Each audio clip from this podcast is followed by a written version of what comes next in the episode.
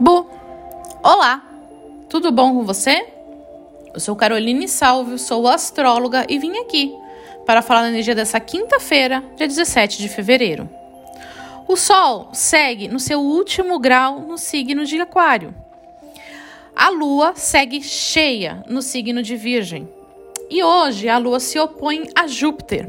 Cuidado com os exageros no dia de hoje. Possivelmente vamos lidar com algumas intervenções que podem gerar exageros, principalmente daquelas questões que trouxeram à tona explosões, intensidades no começo da semana, lembra? Então, é muito importante que a gente tenha a mente organizada, mas não ao ponto de estar bitolado com isso. É preciso sentir o fluxo também. Trabalhar o caminho do meio não tão bitolado com a organização, mas também não tão perdido ao ponto de se deixar desorganizar. Hoje é um dia que é muito importante se programar, porque senão a gente pode lidar com alguns imprevistos, algumas situações não tão rotineiras e que não estavam tão programadas para gente. E tudo bem se acontecer.